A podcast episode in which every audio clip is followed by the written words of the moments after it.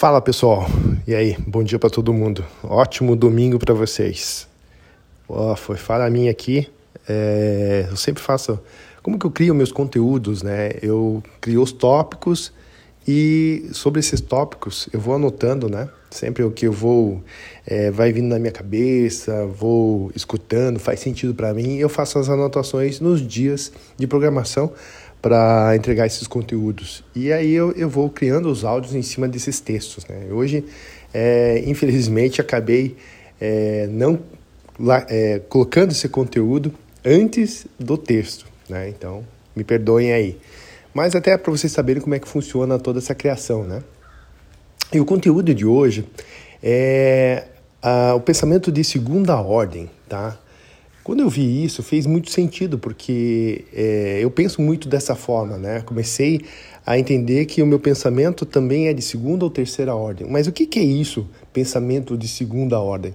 É quando você fica refletindo é, quais são as consequências desse pensamento, dessa ação que você vai tomar. É como se fosse um jogo de xadrez, por isso que eu coloquei ali. É, quando você vai fazer esses movimentos, quando você faz movimentos simples, né, de solução, tipo, ah, tem um problema, bom, vou resolver dessa forma. Tem um outro problema, vou resolver dessa forma.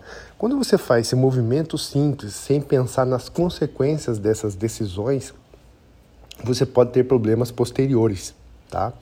E ano passado eu fiz muito isso, né? Eu percebia que existia uma, uma falta de ação em determinados é, setores, eu ia lá e né, fazia a ação acontecer, mas é, houve muitas segundas, é, segundas ordens, né? É, segundas ações consequentes daquilo que eu fiz. E aquilo foi me desgastando demais. E aí fui entendendo que eu precisava pensar mais estrategicamente para que essas ações fossem mais efetivas. E aí que vem o pensamento de segunda ordem, né? Onde você faz a sua movimentação de acordo com a estratégia que você montou para que aquilo aconteça, pensando nas consequências daquilo.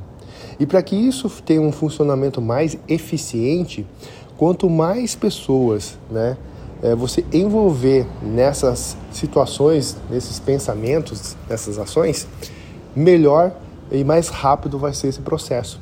Né? Porque daí você ganha força é, naquilo que você está realizando. Então, quando a gente começou, é, tinha muitas poucas pessoas envolvidas.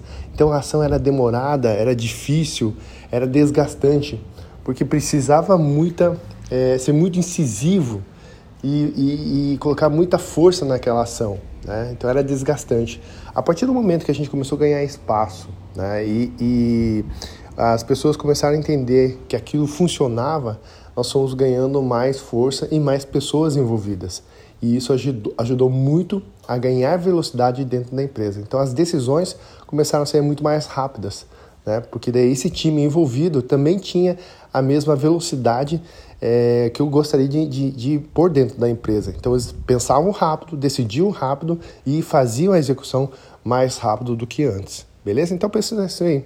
É pensamento de segunda, terceira ou quarta ordem onde você vai pensar lá na frente como resolver essa situação, suas consequências e envolver pessoas, né, é, dois ou três ou quatro movimentos lá na frente para que aquilo realmente dê certo, beleza?